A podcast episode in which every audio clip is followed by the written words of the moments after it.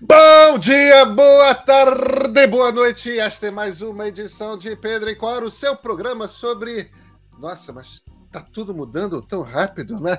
Pedro e Cora, como vocês sabem, toda quinta-feira, toda terça-feira, no YouTube do Meio ou então na sua plataforma favorita de podcasts. Eu sou Pedro Dória, meu lado está minha queridíssima amiga Cora Rona. Cora, de que, que a gente vai falar hoje? De uma coisa que eu não conheço. Que você não conhece? A gente vai falar de casa inteligente, mas calma. Algo muito diferente está acontecendo, vem.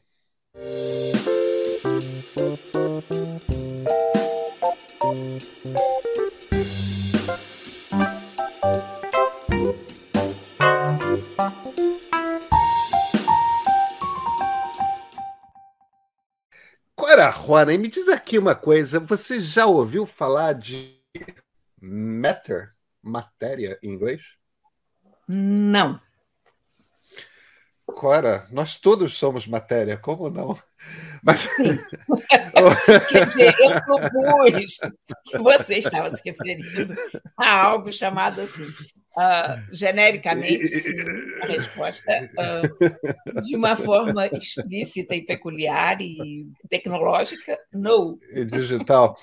Pois é, Cora, mas haverá uma coisa que vai ser lançada naquilo que a, a, nossos amigos do hemisfério norte chamam de fall e que a gente traduz peculiarmente como primavera aqui no hemisfério sul, é, vai ser lançado o Matter. Matter é um protocolo que é um protocolo que está chegando muito atrasado. É um protocolo que vai unificar tudo de casa inteligente. Do que, que eu estou falando aqui? Hoje, se você vai comprar uma lâmpada inteligente, que é provavelmente a coisa mais simples e mais básica que você pode comprar de automação de casa, você tem que olhar o que está escrito ali no selo da lâmpada. Se é compatível com Alexa da Amazon, se é compatível com. Aqui está uma estação Olha aqui, Alexa, pare. E, e, desculpa se eu estou acordando a, a, a, as assistentes das pessoas aí. é, se, se, é compatível com o assistente do Google, se é compatível com HomeKit da Apple, se é compatível com, com smartphones da, da Samsung, né? Já, já, já, já ouvi aí um outro. Desculpa. Mas o problema é esse. O problema, em essência, é pra, se você compra aquela lâmpada inteligente, você tem que ter certeza de que ela funciona com as coisas que você tem. Hoje na minha casa, para você ter uma ideia, hoje na minha casa eu tenho umas seis tomadas inteligentes ligadas em coisas específicas. Quase todas as lâmpadas são lâmpadas inteligentes. Eu tenho dois sensores de ar-condicionado, é, um na sala e um no meu escritório, que servem para disparar comandos infravermelhos para o ar, né? que não só liga e desliga, como também ajusta a temperatura. E eu tenho quatro aplicativos de, de, de, casa inteligente instalados no meu celular diferentes. E se eu não tenho esses quatro aplicativos, eu não consigo configurar as coisas. Tudo é compatível com o Google, tudo é compatível com, com a Amazon, a maioria é compatível com a Apple. Agora, tem que procurar muito, tem que ter certeza. E se você é uma pessoa desavisada, você erra e, e, você não você compra algo que não é compatível com a caixa de som que você tem. E isso é um imenso problema. Agora, por que que é assim tudo? Ah, o, o, o, você tem que pensar no celular que você tem, você tem que pensar na caixa é, de som que você tem. Porque num determinado momento, quando essa coisa de casa inteligente começou a aparecer, Apple, Amazon e Google e depois veio Samsung decidiram que iam competir para quem ia ser o dono do padrão. E o problema desse negócio de ser dono do padrão é que ninguém ganhou a guerra. Então, ficou esse.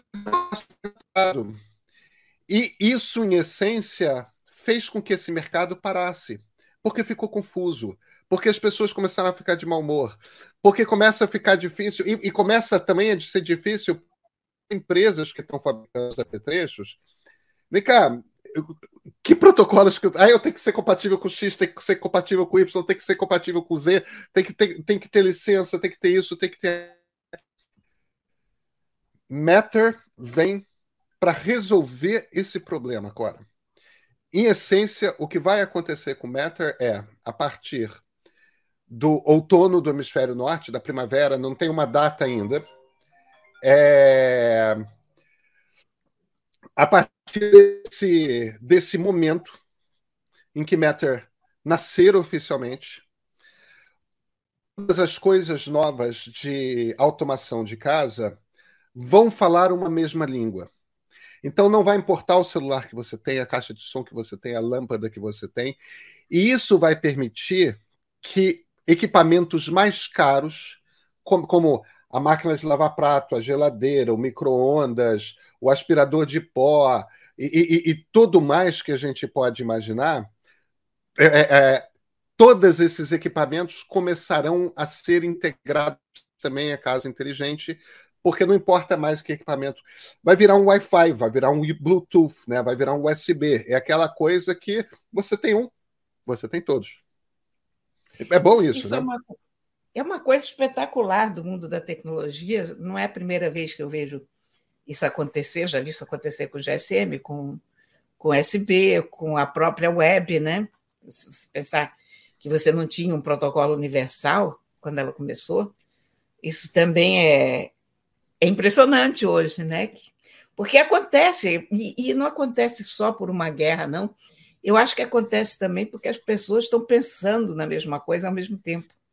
Há uma, há uma certa recorrência de ideias e você começa a desenvolver o teu troço de um lado e o outro começa a desenvolver o troço dele do outro, as coisas são parecidas, mas não são exatamente iguais. Então tem um momento em que todo mundo se senta e diz, ó, oh, vamos fazer um protocolo. Porque eu já contei aqui essa história, né? É a coisa da tomada. Você imagina quando a eletricidade apareceu? Você não. É o, mundo, o mundo não nasceu com uma tomada de dois pinos. Isso foi inventado numa certa altura. E ainda hoje não está unificado. Ainda não, hoje você cada tem. País tem Cada país com uma tomada diferente, você tem que viajar com aquela porcaria do, do conversor, do adaptador. Esses adaptadores são ótimos para provocar incêndios. Enfim, é uma coisa que até hoje não foi resolvida, mas você imagina quando começou a eletricidade no mundo, até o pessoal chegar a uma conclusão de como vamos conectar as coisas à eletricidade? Isso demorou. Isso não foi uma.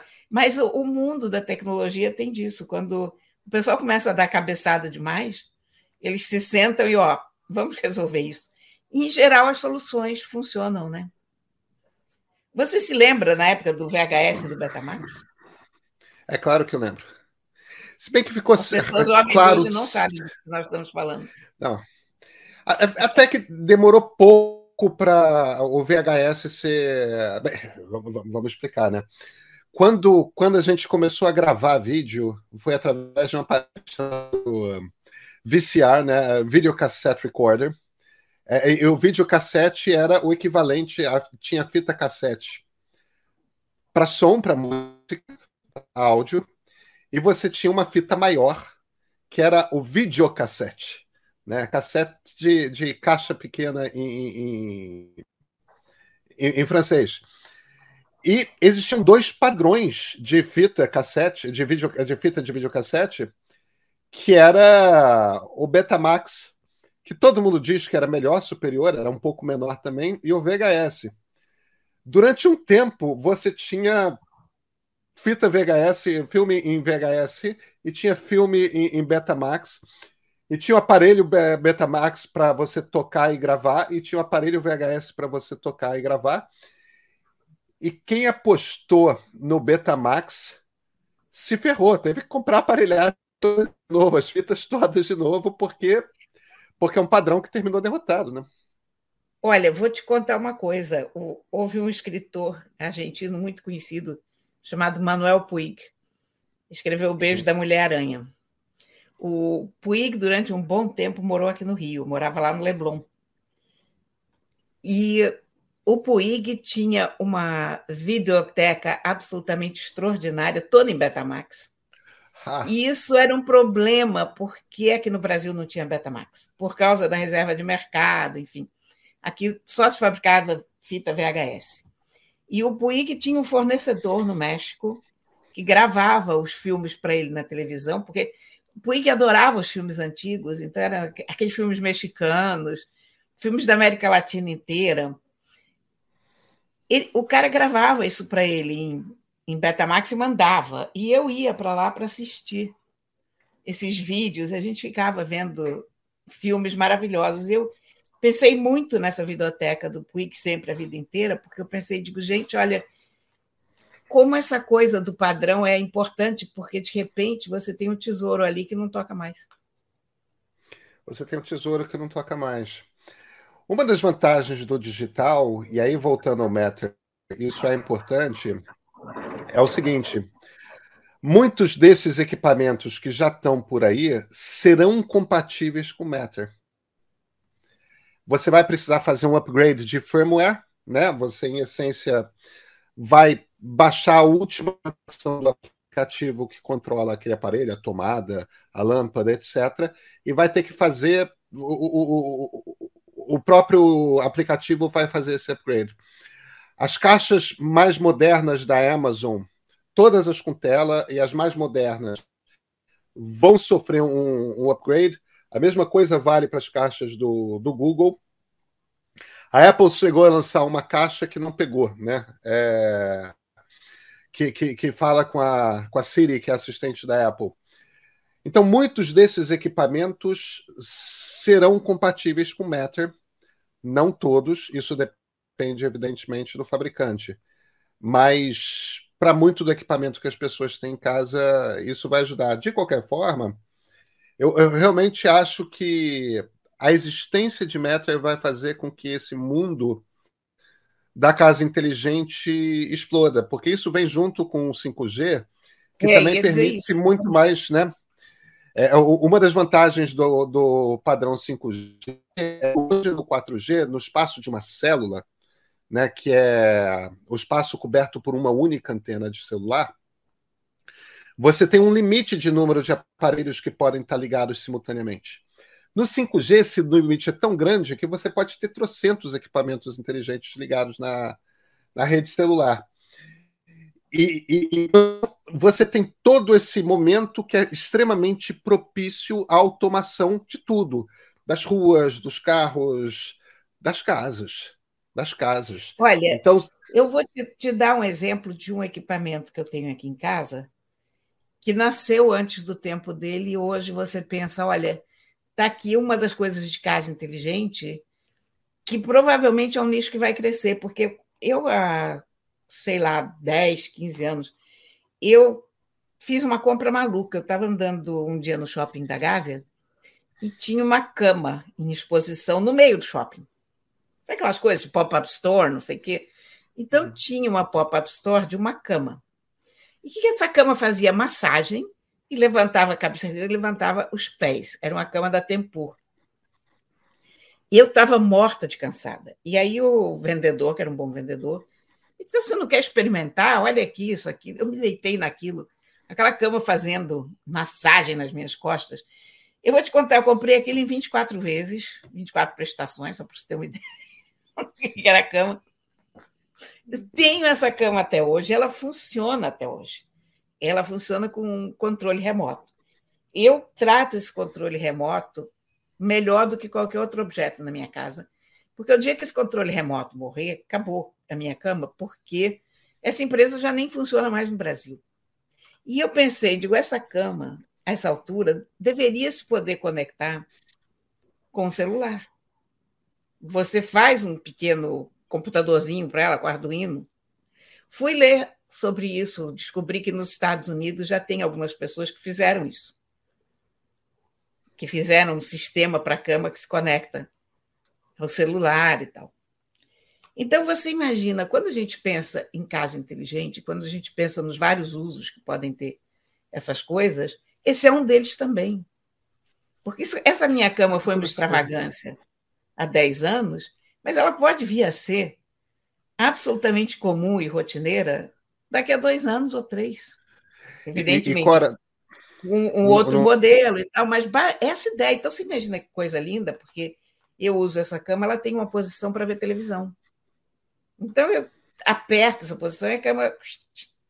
Os meus netos são inteiramente apaixonados pela minha cama. Assim, se você perguntar para eles o que, que eles querem de herança na minha casa, provavelmente será a minha cama.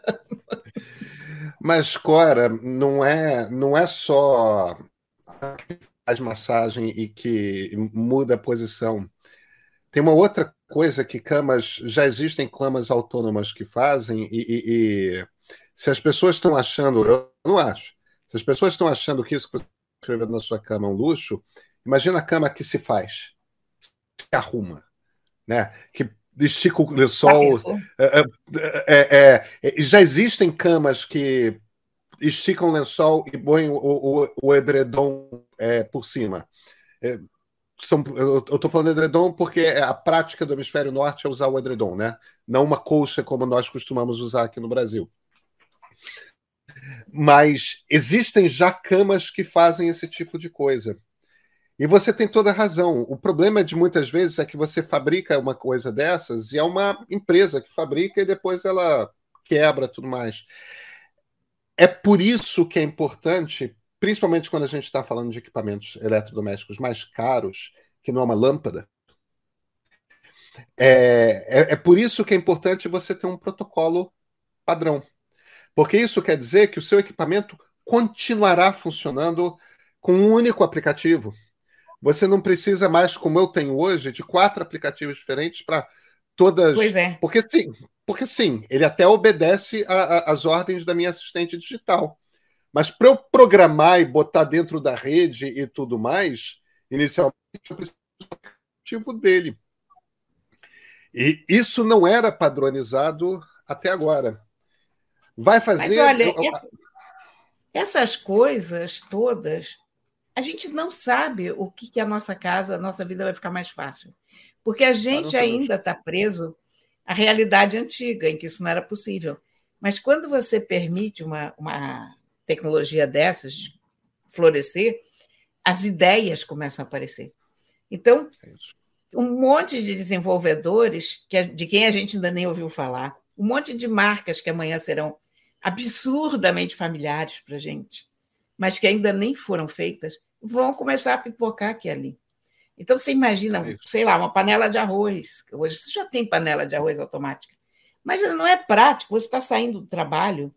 Quer dizer, isso pensando que alguém vai voltar ao escritório, que também é outra coisa que a gente está na, naquele momento misturado. Mas, mas é uma coisa que a gente pensa de, poxa, eu saí do escritório, eu ligo a minha panela de arroz, porque o arroz você pode deixar na panela de arroz. Quando você chega em casa, o arroz já está pronto. Olha, Claro, é o arroz prático. já está pronto e a casa já está ali em 20 graus, apesar dos 43 graus lá fora no, no verão do Rio de Janeiro. E você não precisa dizer que você está saindo. Porque quando você sair, o teu telefone avisa. O telefone é vai dizer panela, é ela saiu, hein? Pode começar é a pegar no, é no, é no, trampo. Quer dizer, é isso. E a geladeira é vai, já vai botar na sua lista de compras que o leite acabou. É. E, e, e se você quiser, a lista de compras já é mandada para o supermercado sem, uma vez por semana, sem que você interfira. Basta você dizer: Não. olha, eu quero ter sempre leite, eu quero ter sempre isso, eu quero ter sempre aquilo. A gente vem falando da geladeira inteligente há pelo menos 15 anos. Claro, só que agora existe a tecnologia para fazer, né? Exatamente. É o primeiro modelo de geladeira inteligente que eu vi, eu acho que não foi nem nenhuma empresa de geladeira, não foi na IBM mesmo. E eu pensei, ah, que coisa interessante, mas a gente vê tanta ideia que nunca, né? Nunca vai claro. em frente, que é tão interessante. E por outro lado, a gente vê ideias também que apenas ainda não tem o material, né? Mas que de repente tem. É, é, é. Cara, eu eu estou fascinado com o mundo que vai existir em 2030. Eu também. Eu, eu também. Doido para chegar lá. Você imagina você tá no teu computador e você abriu o, o teu programa de supermercado. E aí você pensa, meu Deus, mas como é que eu estou de laranja? E você não precisa ir até a cozinha. Isso também é um comodismo, hein? Mas você não precisa ir até a cozinha. Digamos você está no escritório, digamos, na cidade, e você está fazendo as compras no escritório e você não sabe quantas laranjas você tem na geladeira. E aí você Verdade. liga, você vai dar, dar uma olhada na sua geladeira. Gente, é uma bobagemzinha, o mundo não precisa disso. Nós vivemos muito bem sem isso até hoje.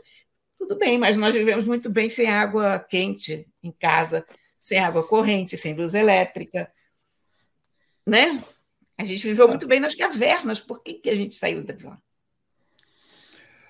Porque a gente sempre sai e a gente sempre é. muda, a gente sempre transforma, e no fim das contas, todos os nossos programas são um pouco sobre isso, né?